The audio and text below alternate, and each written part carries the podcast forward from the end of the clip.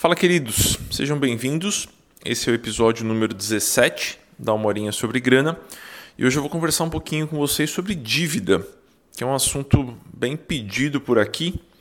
É, geralmente, quando chegam dúvidas, eu acabo recomendando o livro Dinheiro Sem Medo, que tem um capítulo só sobre isso. Mas achei que seria uma boa, é, dado o cenário que a gente está lidando agora, bater nesse tema um pouquinho por aqui também. Então eu vou explicar, vou comentar um cenário um pouquinho mais genérico para que os conceitos fiquem claros e aí em seguida a gente entra um pouquinho nas especificidades de cada cenário. Então, ah, um caso de desemprego ou alguma coisa do tipo, um cenário um pouquinho mais complicado que tem mais variáveis. Antes de eu começar, deixa eu fazer um jabá honesto aqui. Ah, em outubro, dia 6 de outubro, eu abro vagas pro Finanças para Autônomos e pro Dinheiro Sem Medo que são os dois programas de acompanhamento que eu ofereço. Então, eles são minha principal aposta em termos de, de profundidade, de continuidade. É, ele já tem quase três anos, os dois programas, mais de mil alunos, e eu fico muito, sempre, sempre muito satisfeito com, com os resultados, tá bom? Então, caso vocês tenham interesse, entrem lá no meu site ou entrem em meavisa.amuri.com.br, deixe seu nome lá, que aí eu entro em contato pessoalmente tá bom? É uma abordagem que eu tenho experimentado nos últimos 18 meses uh, ah, para não ficar inundando o Instagram de propagandas ou mandando 17 e-mails. Aí eu falo diretamente com quem está interessado e não encho o saco dos outros. Então, e além disso, tem o desconto para essas pessoas também. Então, deem uma olhadinha por lá e vai ser ótimo se vocês toparem meu convite. Sobre dívidas, vamos entender uma, uma coisa. Existe um passo a passo uh, logístico para organizar essa, essa história. É, mas antes de entrar nesse passo a passo, é fundamental que você tenha um planejamento financeiro básico. Ah, Muri, mas eu estou endividado para fazer planejamento financeiro? Sim, sim. Ah, Muri, eu estou desempregado para fazer planejamento financeiro? Sim. Sem o planejamento financeiro, sem colocar os seus números no papel, você não consegue identificar o seu potencial de pagamento. Então eu vou explicar o processo de organização das dívidas, mas a gente vai precisar de um valor chave, que é a parcela que eu consigo arcar todos os meses. Então, sem esse valor, todas as outras contas deixam de fazer sentido. Além disso, se você fizer esse processo que eu vou explicar por aqui e não se organizar financeiramente antes, ou seja, se você não colocar a bola no chão antes, chances grandes de você simplesmente pegar um empréstimo, fazer o processinho inteiro para organizar as coisas e de repente, depois de três, quatro meses, você vai voltar a estar endividado de maneira descontrolada. Então é muito importante que antes de fazer tudo que eu vou falar aqui, você organize os seus números, mesmo que de maneira básica. Ninguém está falando aqui para você desenhar uma planilha 3D que só falta falar, que pisca, que é colorida. É, não é esse o ponto. Então, dá uma olhadinha no meu site ou dá uma olhadinha no Dinheiro Sem Medo, no livro, custa 15, 20 reais em qualquer livraria. É, e desenhe a sua fotografia e os seus quadrantes, vai ser muito importante. Muito, muito importante.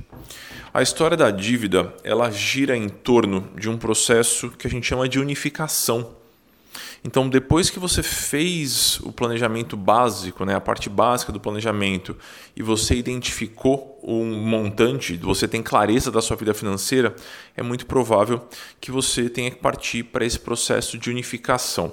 Por quê? Porque geralmente, quando uma pessoa está endividada, ela não está endividada em um lugar só. Geralmente é um emaranhado de dívidas.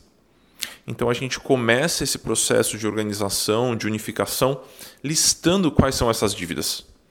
Então, ah, eu até fiz uma listinha aqui para a gente poder conversar olhando pros, com números de verdade. Então vamos pensar aqui num, numa pessoa que tem uma dívida no cartão de crédito, é, que está com uma taxa de juros de 13% e o valor é 5.800. Então essa é a primeira dívida da listinha. A segunda dívida é o cheque especial, então ela está devendo 2 mil no cheque especial e uma taxa de juros de 11%. Ela está devendo também o financiamento do carro, uh, que é uma taxa de 12%, e o montante total devido é R$ 1.900. Ela tem uma dívida de condomínio a 3% e faltam R$ 1.200 para pagar, e ela tem uma dívida com o pai que não tem juros, mas são R$ 1.200. Então, no total, ela está devendo R$ 12.100. Primeiro passo, depois de fazer o seu planejamento financeiro, depois de organizar a sua rotina financeira, é efetuar uma listinha dessas dívidas, com taxa de juro e montante total.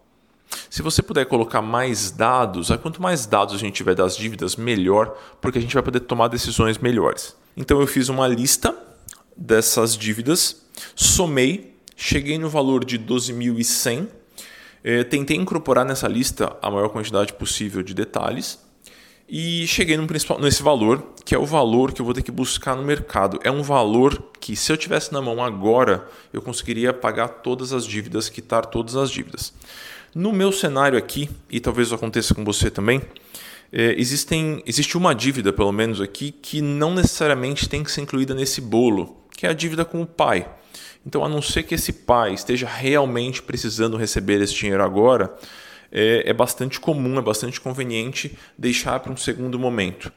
Então, ao invés de buscar os 12.100, eu vou subtrair os 1.200, que é o valor devido para o pai, e eu vou chegar num valor chave de 10.900.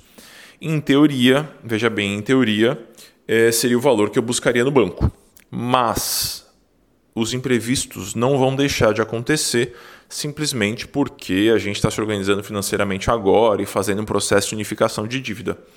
Então, ao invés de buscar o valor justinho dos 10.900, a minha sugestão é, é que você aplique uma margem em cima desse valor. Então, ao invés de buscar os 10.900, eu vou colocar 20% em cima e a gente vai buscar 13.080, de acordo com a minha cola aqui. Esse é o momento da gente ter muita calma, porque o nosso próximo passo seria buscar esse dinheiro no mercado. Então, buscar esse dinheiro no banco, ou numa financeira, ou numa fintech. Mas é muito importante que você faça isso com toda a calma, porque às vezes um pouquinho mais de paciência, um pouquinho mais de insistência, um pouquinho mais de controle da ansiedade ali, eh, vai fazer com que você encontre taxas melhores essas taxas variam drasticamente de uma instituição para outra. Às vezes você dá a sorte de cruzar com um gerente de banco que está com meta para bater e ele está querendo fechar o empréstimo de qualquer jeito e ele consegue abater um pouco dessa taxa. É, muitas vezes, se você conseguir uma reunião presencial com cada uma das partes, vai facilitar muitíssimo a vida. Não, não faça o empréstimo pelo site e, de preferência, não faça pelo telefone. Super complicado falar isso em época de pandemia.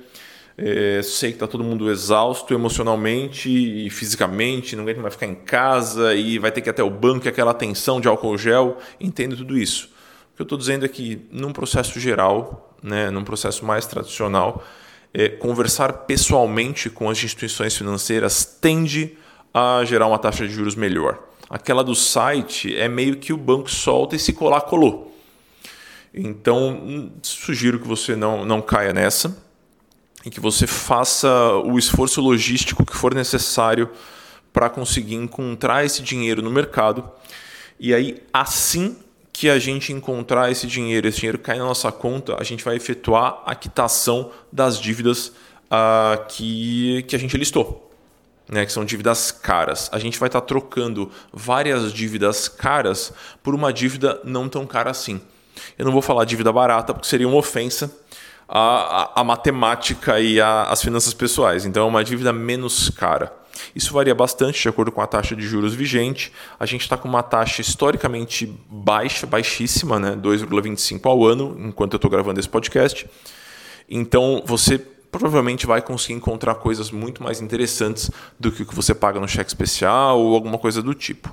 Quando você estiver efetuando a contratação desse empréstimo, é muitíssimo provável que o gerente do banco, ou o assessor da fintech, ou da financeira, enfim, a pessoa que estiver é, interagindo com você, ela vai te perguntar em quantas parcelas você quer pagar.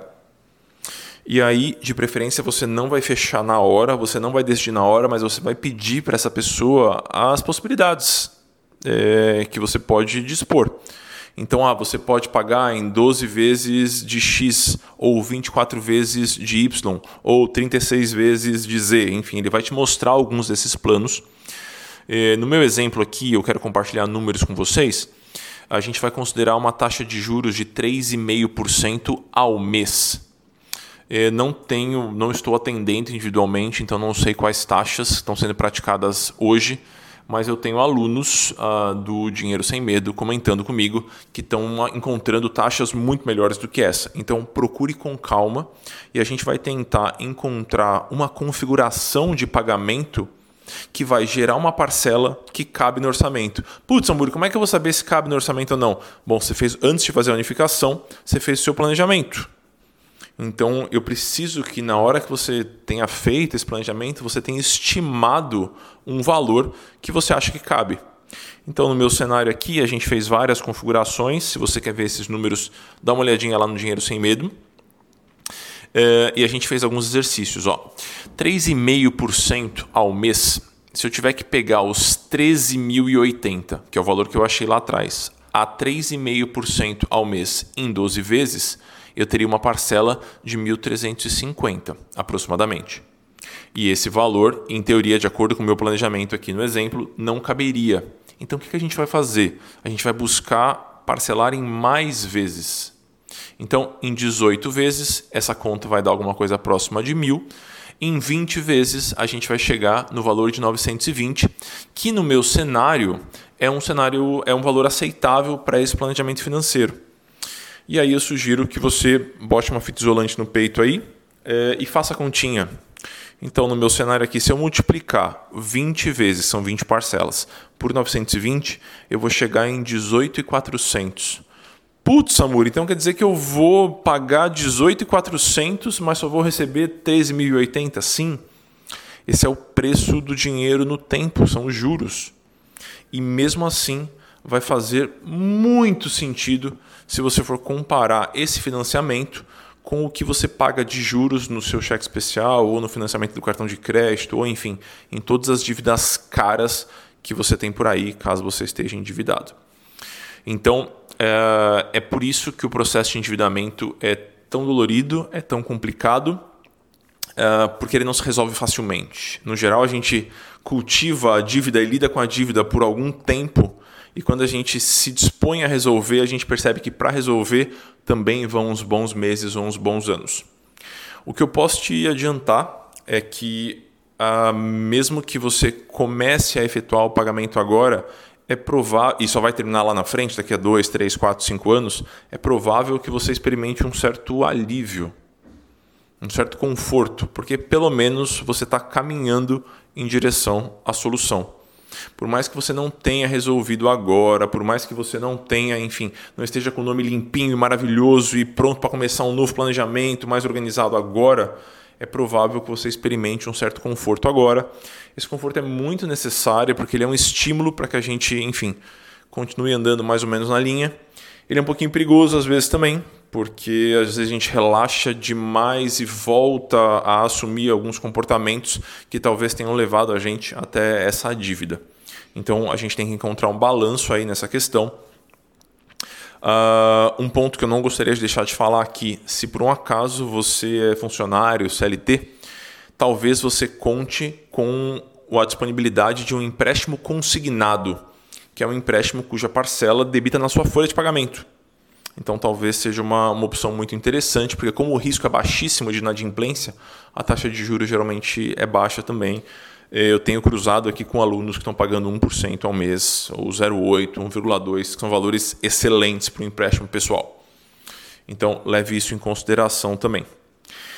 O processo de resolução de uma dívida, pessoal, é extremamente cansativo, não é nada prazeroso, é muito diferente do que você, ah, eu quero aprender sobre investimentos, e aí começa a assistir um vídeo, ou uma aula, ou ler um texto, que ele é prazeroso. O processo da dívida é meio dolorido, porque ele representa uma série de concessões que você vai ter que fazer, ele representa você retomar, relembrar de, puta, o que aconteceu para eu chegar nesse cenário? Algumas dívidas elas são circunstanciais. Então, putz, eu perdi meu emprego, ou aconteceu um problema de saúde, ou, enfim, alguma eventualidade, algum evento pontual que gerou a dívida. Então, esse é um cenário que, na minha experiência, é um pouco mais fácil de lidar, porque aconteceu, não estava não muito no seu controle e aconteceu. É um primeiro ponto, né? no caso do desemprego, por exemplo, em especial nessa época que a gente está vivendo. Um outro cenário que, na minha, minha visão, é mais difícil de lidar é quando essa dívida foi construída, de certa forma, por descuido. Quando você sabe que daria para não ter contraído essa dívida, mas mesmo assim você contraiu. Então, tem N questões psicológicas complicadas nessa história. O que eu posso te garantir, é, não sendo um, um, psicólogo, um especialista nessa área, o que eu posso te garantir é que a culpa não funciona muito bem, não serve para muita coisa. Então, quanto antes você conseguir trabalhar esse assunto internamente, quanto antes você conseguir se desculpar por tudo isso que rolou, é melhor. Né? Tem gente que fala, não, a culpa é um combustível bom, é um combustível péssimo. Você vai se afundar em amarguras, aí, rancores, e vai se fechar cada vez mais para esse assunto. Então, na minha experiência, a culpa não, não entra. Você assumir a responsabilidade sobre isso, sim, é um excelente caminho, mas a culpa em si eh, não costuma ser um caminho muito interessante. Então, deixa eu retomar aqui um pouquinho de tudo que eu falei. A gente conversou sobre montar um planejamento financeiro para identificar qual o valor de parcela que caberia no meu orçamento e também para eu rever os meus gastos, porque não adianta renegociar as dívidas todas e continuar com um orçamento deficitário. O que isso quer dizer? Que eu estou gastando mais do que eu estou ganhando. Então não vai resolver. É, é um primeiro passo. Em seguida, a gente vai tentar olhar para essas dívidas que foram listadas, né? fazer uma listinha dessas dívidas, efetuar uma soma e, e a gente vai chegar num valor. Chegando nesse valor, a gente vai identificar quais itens dessa lista que fazem sentido serem unificados e serem resolvidos imediatamente. Geralmente são os empréstimos caros. A gente vai chegar num outro valor, que não é aquele valor total, é um valor já descontado das dívidas que podem ser deixadas para depois. Cheguei nesse valor, eu vou aplicar uma margem em cima desse valor, porque os, as eventualidades continuarão acontecendo, os imprevistos estão aí para isso é, cheguei num, num valor que é o valor definitivo, que é o valor que eu tenho que buscar no mercado. Uma vez que eu cheguei nesse valor, e comecei a buscar esse valor no mercado, eu vou buscar a melhor configuração de pagamento. Então, é pagar em menos vezes? É pagar em mais vezes? Como é que eu organizo essa história? Né? Então, esse é um resumo do passo a passo. Na dúvida, a minha sugestão é que você pegue em mais vezes. E isso é, eu aprendi assistindo pessoas uh, caindo nesse erro de pegar uma parcela que deixa o resto da vida muito desconfortável e aí a coisa não se sustenta. É um processo longo, pessoal. É muito mais próximo de uma maratona do que de uma corridinha de 5 km. Então, uma volta no quarteirão. Então, é importante que a vida fique sustentável. Então, entre pagar 12 vezes de 1.300 ou 24 de 800, prefira pagar 24 de 800 e, se for o caso, você antecipa o pagamento das últimas parcelas amortizando os juros. É um caminho perfeitamente válido também. Foque na sustentabilidade. Então, acho que esse é um resumo do, do passo a passo. Eu sei, pessoal, que a gente está vivendo uma pandemia, que tem um monte de gente desempregada, que tem um monte de gente que teve redução salarial. Eu, eu entendo tudo isso.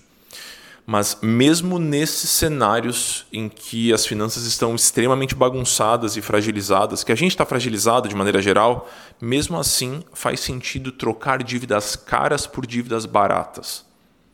Não faz sentido rodar no cheque especial, pessoal. Cheque especial é um produto que não deveria existir se a gente, fizer, se a gente fizesse, se organizasse direito é, e se o banco cumprisse a missão que ele, é, enfim, define naquela plaquinha de missão, valores e tudo mais, é, não deveria existir esse produto. Ele é um produto que só serve para uma emergência pontual. Uma vez que essa emergência pontual já aconteceu, ele deveria ser substituído por outro produto muito mais barato. Então, ah, eu fui viajar a trabalho, né? E aí eu tô, tenho que pagar meu hotel, e aí na minha conta não tem dinheiro, eu tô numa cidade que eu não conheço ninguém e eu tô aqui. É, o cheque especial é para essa situação. Uma vez que o valor já foi debitado e que você já sanou a grande urgência, você deveria utilizar outro produto caso você de fato não tenha dinheiro. Então, essa troca do cheque especial por um empréstimo bancário ou por um empréstimo financeiro de maneira geral, no geral, é muito positiva. Né? Então, mesmo que você esteja numa posição muito frágil, putz, amor, eu não sei, eu não sei muito bem como é que eu vou fazer os próximos meses, porque eu tô desempregado é, e eu tô aqui vivendo no cheque especial. Mesmo nesses cenários, faz mais sentido utilizar um empréstimo pessoal que vai gerar um encargo muito menor, ou seja, juros muito menores, do que simplesmente deixar a coisa rodar é, no cheque especial. E claro que a sua prioridade financeira nesse momento é manter os gastos enxutos e buscar um emprego, buscar uma fonte de renda.